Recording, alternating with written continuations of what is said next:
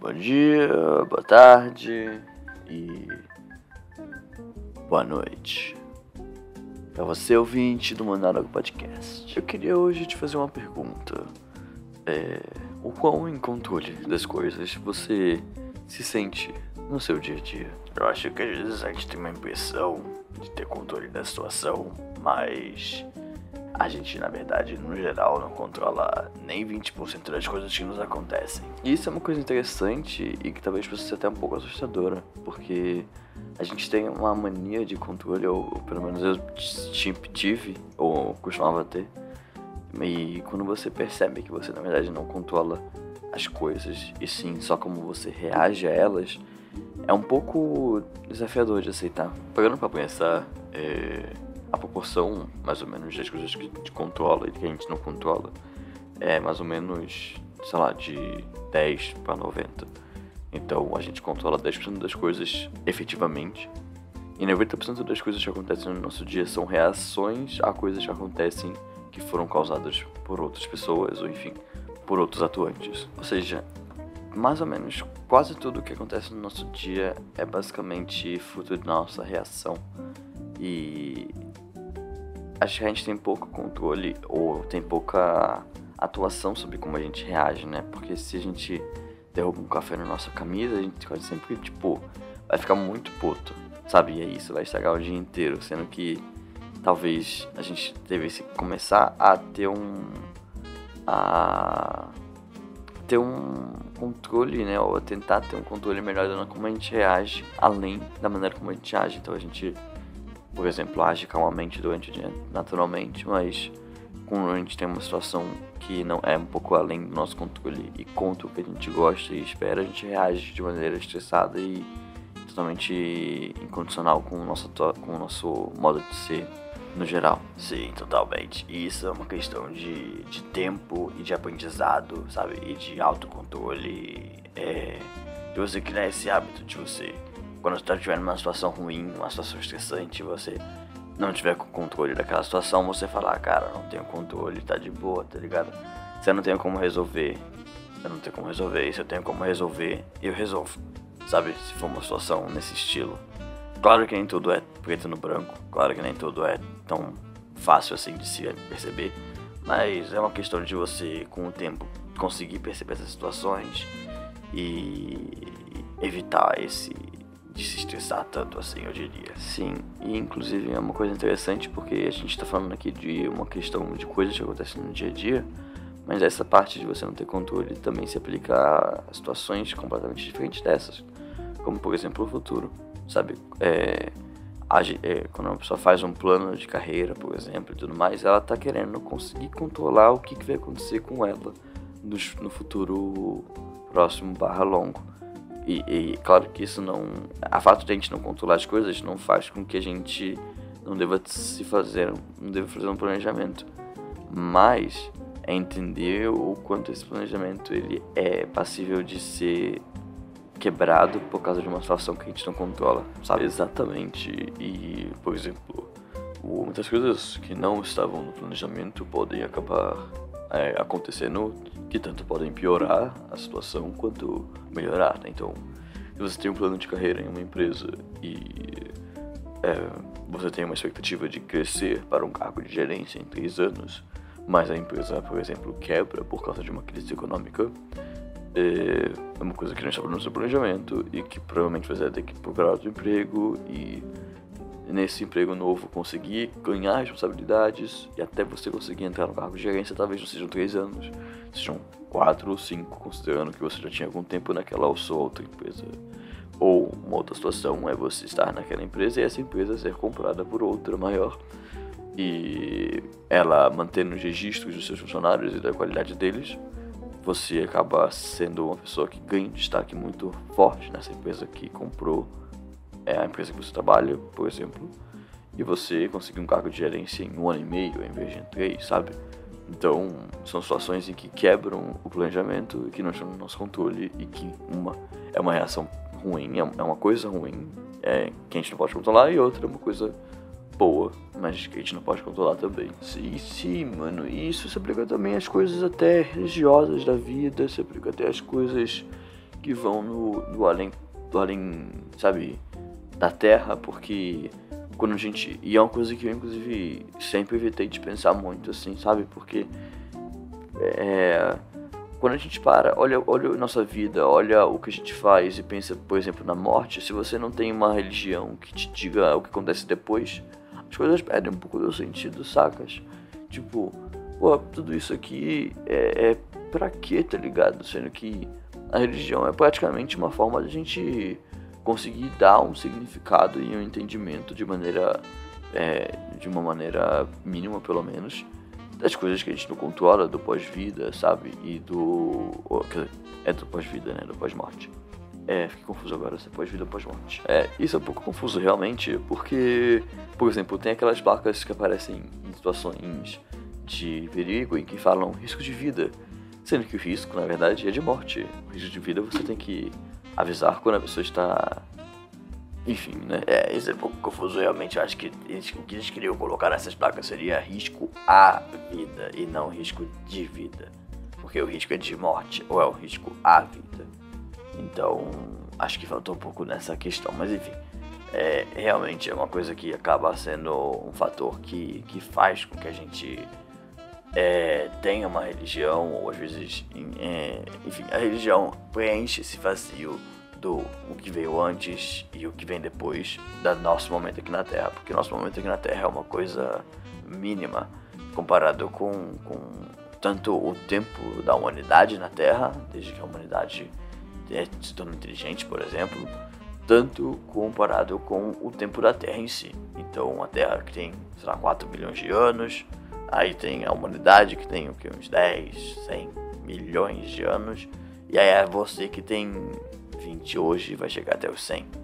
Sabe? Então, a, quando a gente percebe o quão insignificante a gente é, as coisas ficam tão sem sentido, sabe? Sim, isso se aplica não só a vida após a morte, mas também a vida é, fora da Terra, né? Tem aquele texto do Carl Sagan, do Pálido Ponto Azul, em que é, uma sonda vai saindo da Terra e vai. E aí, em, em momentos diferentes, ele pede pra sonda, tipo, virar e mandar uma foto apontando pra Terra, né? Então, a Terra vai ficando menor e menor e menor. E aí tem um momento em que você não vê a Terra, não vê a Terra, sabe? Você vê só um pálido ponto azul no horizonte, minúsculo, minúsculo. E aí ele fala, tipo, tantas guerras que acontecem na Terra, tantos conflitos, tantas coisas que são nem, nem entre nações, só entre pessoas, sabe? Em que acontecem nesse minúsculo, pálido ponto azul. E que. E que quando você para pra ver a nossa significância perto do universo, é. É, é tão pequena que algumas coisas acabam sendo tão fúteis que não fazem sentido, mas a gente não para pra pensar sobre isso, talvez, ou enfim, não quer parar pra pensar sobre isso e e, e, quer ver a importância dessas coisas no geral como máximo. O que é interessante, porque para mim existe essa, esse conflito né, interno entre entender as coisas que são fúteis é, para nós humanos, como pessoas em que têm um tempo de vida tão pequeno comparado ao tempo do universo, ao tempo da Terra, ao tempo da humanidade, com a, a real futilidade nas nossas coisas, considerando que nós somos pessoas é, vivas e que têm sentimentos e desejos, sabe? Porque o quão fútil é as coisas de verdade se você considerar que você tem essas necessidades, esses desejos, esses. É, enfim, esses sentimentos, sabe? Porque é, você pode pensar assim, é, por exemplo, eu não tenho um exemplo aqui na verdade. Por exemplo, a gente pode falar sobre um adolescente que tá escolhendo na faculdade que vai fazer, exemplo, tá ligado? Tipo, é um bagulho que pra eles é o fim do mundo total, tá ligado? Boa, boa, um ótimo exemplo. Então, por exemplo, um adolescente que está escolhendo a sua faculdade. Isso vai afetar a vida dele por inteiro e, dependendo da pessoa que estiver fazendo essa faculdade, pode até afetar um pouco o rumo da humanidade, como se for um Einstein ou se for um Newton da vida.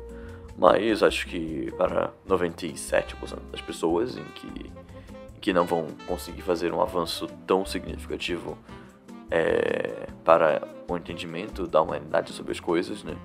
É para aqueles que vão fazer ainda a carreira científica dentro da faculdade, porque tem os que vão fazer faculdade só para trabalhar em, em uma área. Então, é, enfim, qual é a real importância disso além da sua vida, sabe? E, e isso inclusive entra um pouco na questão religiosa, porque se você pensa no além-vida, se que existe algo, as coisas ficam com mais sentido, né? Você faz sentido você se esforçar nessa vida, porque existem coisas depois dessa vida. Então, dependendo da religião, são coisas diferentes. E a não religião, né, a falta de religião faz com que as coisas percam um pouco de sentido, pelo menos na minha visão, como uma pessoa que tem uma religião.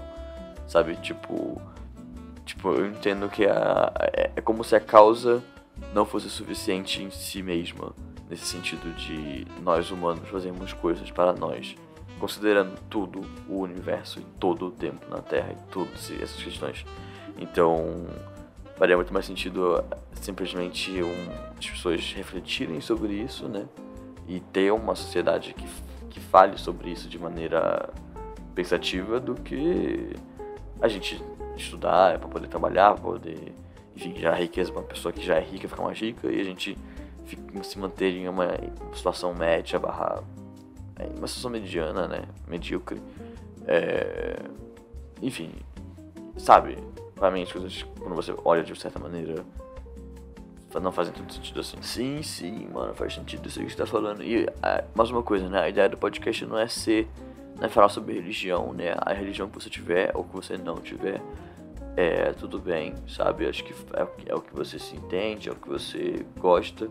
Mas, é, mas essa questão de as coisas que a gente não controla, tá ligado? E, e, e sobre como a, a, e não só a religião, né? Como existem fugas para essas situações que a gente não controla e que enquanto a gente não tiver comprovação científica de, dessas coisas, sabe? É, a gente tem N religiões que tem N significados e que, e que no final, tipo, elas servem para confortar você, né? Então é como você que tá tendo um dia de trabalho, uma semana de trabalho ruim, ou enfim, qualquer coisa do tipo. E aí no fim de semana você vai lá e bebe uma brejinha, tá ligado? Tipo, pra poder ficar meio doidão, fugir da realidade, tá ligado? Porque a realidade é que a gente é pouca coisa, tá ligado? A realidade é que a gente é pequeno demais pra poder fazer alguma diferença no geral. Mas isso não é uma, um incentivo a você a, a desistir das coisas, tá ligado? Mas é, é, tipo você ter um entendimento do nosso lugar no mundo, tá ligado? Tipo, eu, eu, pessoalmente eu tenho muito essa questão de poder de fazer uma diferença pro mundo, ou de fazer uma diferença, enfim, sabe, uma diferença em algum lugar além de mim mesmo, sabe? Mas eu, eu às vezes eu começo a entender que na verdade, se eu conseguir fazer uma diferença em mim mesmo, já é um, um grande passo para mim, que é um passo ínfimo para a humanidade às vezes, sabe? Para a humanidade como um todo. Mas pelo assim, um grande passo para mim, cara, já é um grande passo, tá ligado? É como aquela frase famosa, né? Não sei se é famosa na verdade, mas uma frase que eu ouvi bastante no Nerdcast, que é nenhuma boa ação vem sem punição. O que é verdade, né? As boas ações elas acabam vindo com consequências a elas. É... Então, por exemplo, seja você ajudar a sua tia com coisa de computador, dando exemplo bem esdrúxulo, e ela agora sempre te pedir ajuda. Então, nenhuma boa ação, ajudar a sua tia vem sem punição, que é você agora virar o moço de TI da família, sabe? E às vezes você não tem tempo pra fazer isso, se você é, não tem aquele momento pra fazer isso, e, as pessoas, é, por exemplo, ficam te chamando. Ou enfim, mas é, esses são casos mais estúxulos dessa situação. Mas é, essa frase, né, não é um desincentivo a fazer uma boa ação, sabe? Não é pra você falar, ah, já que vou ter punição, não farei uma boa ação. Pode até ser lógico como você pensa, mas na verdade é, uma, é um alerta, é um aviso para que a punição não seja algo inesperado. Você vai fazer uma boa ação sabendo que existirá ou tem grandes chances de existir uma punição sobre isso do universo mesmo. Sim, sim. Aí talvez seja até pensando aqui, seja até uma maneira do universo, tipo, é, ver quem realmente quer fazer aquela boa ação, sabe? E quem tá fazendo aquela boa ação, talvez, pra para uma, uma jogada de marketing empresa, ou enfim, alguma coisa que não é uma, a, um intuito real da boa ação, tá ligado? Porque acaba que você filtra, sabe, as pessoas que vão continuar fazendo boas ações, quando as boas ações exigem consequências. Então, por exemplo, é, vou dar um outro exemplo aqui. Você agora participa de uma campanha que entrega comida para moradores de rua que não tem condição, marmitas, por exemplo. É, sendo que essa ação ela é aos sábados e você acaba tendo que acordar cedo e perde um sábado de manhã, é, perde entre aspas, para poder fazer isso. Então, a sua boa ação, que é dar comida às pessoas que não têm condições, né, as pessoas de rua, enfim, é, tem a consequência de você perder o seu sábado de manhã, que é, no geral, se você não trabalha de sábado, um dia de lazer, um dia de descanso da semana de trabalho. Então, você tem essa consequência, que é você perder um dia de descanso para fazer uma boa ação. E se você não tiver empenhado em fazer essa boa ação, você vai desistir de fazer isso porque o seu dia de descanso acaba sendo mais importante. E tudo bem, faz parte. É... Acontece. É, assim, é a sua questão e a sua relação pessoal com as coisas que você faz no seu dia a dia. Então, olhando pelo tudo que a gente falou até agora, você pode sim controlar esse podcast. Se você vai ouvir ele agora, amanhã, se você não vai ouvir mais ele, se você vai pausar ele agora, nesse momento mesmo, pode pausar se quiser. Mas se você der play, eu vou estar falando isso aqui ainda. Você pode mudar o lugar em que tá. Você pode ouvir outros podcasts, ouvir outras músicas. Mas é, é um convite, talvez, para você pensar em como você reage às coisas, sabe? E é, é, é, ruim, às vezes, você perceber como você reage às coisas e você perceber que você não reage às coisas da maneira em que você gostaria ou da maneira em que você costuma agir sobre as coisas. Então, assim, é um convite, mas é um, há um aviso em que pode ser decepcionante você perceber isso é, que você é, não reage tão bem quanto você esperaria, e se você reage bem tão bem quanto você esperaria, aí é. Isso é ótimo. Parabéns, tá ligado? Porque a reação acaba sendo o que acontece na maior, na maior parte das coisas da nossa vida, assim. É, no geral. E falando sobre coisas que você controla e eu não Aproveita para ir lá no Instagram e seguir o monólogo.podcast. Eu não controlo quem está me seguindo, mas eu posso, mas você pode controlar se você quer me seguir ou não. E se você gostou desse podcast, não esqueça de seguir lá, arroba monólogo.podcast e arroba joluiz com três é, Também não esqueça de falar desse podcast para um amigo, porque toda, todo, quanto mais pessoas ouvirem, melhor e mais legal. Esse podcast está saindo um pouco atrasado hoje, estou gravando na manhã da quarta-feira e normalmente os podcasts do monólogo saem na na quarta-feira às 5 da manhã. Tá, tá, saindo com algumas horinhas de atraso, mas nada nada que vai quebrar o dia de alguém, até porque não tem muita audiência esse podcast, é mais uma coisa pessoal, mas seria legal se tivesse mais audiência também. É... E fica o convite para essa, essa questão das ações e reações. Se você quiser mandar alguma coisa, ou até discutir sobre isso, chama lá no Instagram, porque eu costumo responder lá e costumo fazer enquete por lá também. Então é isso. É, muito obrigado, pessoal, e até semana que vem. Falou!